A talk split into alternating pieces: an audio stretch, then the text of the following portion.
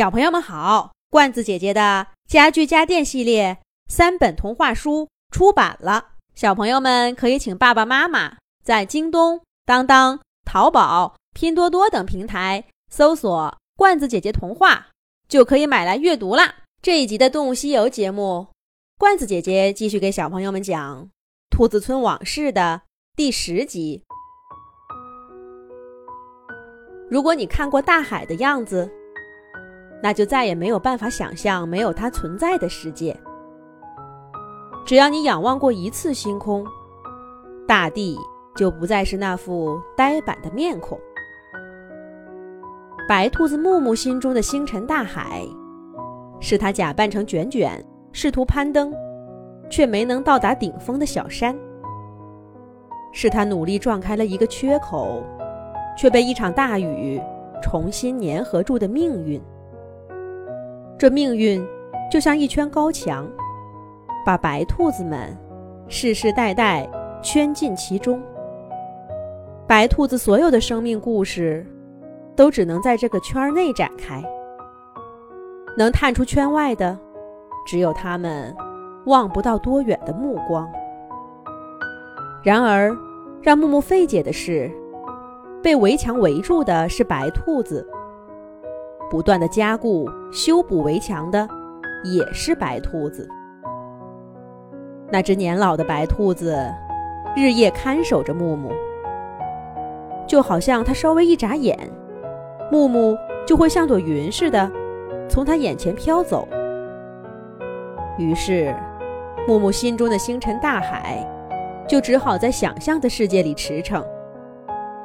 而现实中，他看着春去秋来，他亲手种下的种子，长成了叶片细细的秧苗。有一株秧苗，甚至开出了不起眼的白色花絮。花絮里硬邦邦的，木木伸出爪爪，一把碾碎了，里面的种子扑噜噜掉下来，在地面上砸出了一个个。肉眼看不见的小坑。就在这个时候，灰兔子卷卷来向他道别了。我们明天就要去毒蛇谷了。那祝你一路平安。有那只年老的白兔子在，木木和卷卷不管说什么，都是匆匆忙忙的。可是当天晚上。木木躺在田垄边上凉爽的草垫子上，仔细的回想，却发现，就算那只白兔子不在，他也再想不出第二句话来了。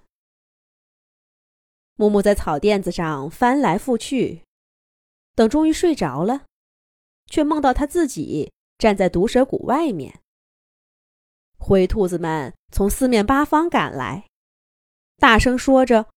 回去，回去！白兔子不能来这儿。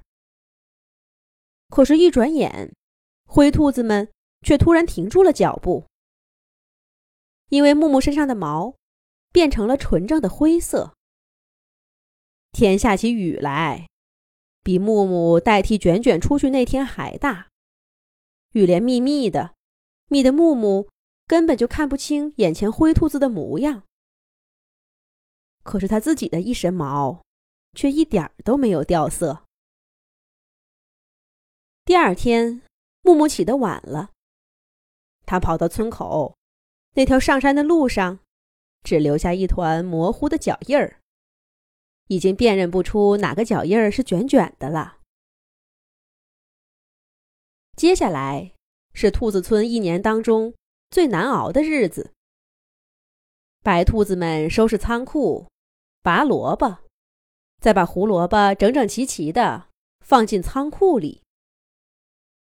白兔子们几乎不说话，仿佛他们的话会被毒蛇听到，埋伏起来对付灰兔子们。白兔子们除了这些事儿，每天还轮流在村口上向山路上眺望，就仿佛这眺望有魔力似的，能帮助灰兔子们。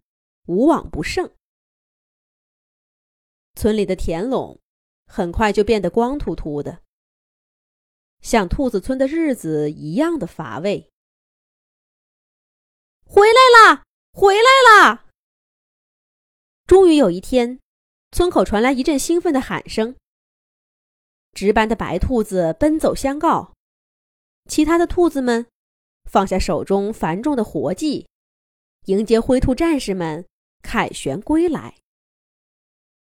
趾高气扬的灰兔子们捧着包在树叶里的胡萝卜种子，交给了站在圣殿里的首领。这所谓的圣殿，不过就是一堆树枝搭起来的一个简陋的小棚子。但这会儿，阳光照在胡萝卜种子上，胡萝卜种子又把这些光反馈到四面八方，倒显得整个棚子真有了圣洁的光辉。木木在队伍最后看见了卷卷，他走得挺快的，不像是受伤的样子，但精神似乎不大好，目光有些迷离。撞到木木的视线上，竟像是做了什么亏心事儿似的，躲开了。卷卷，这是怎么回事呢？木木是不是看错了呀？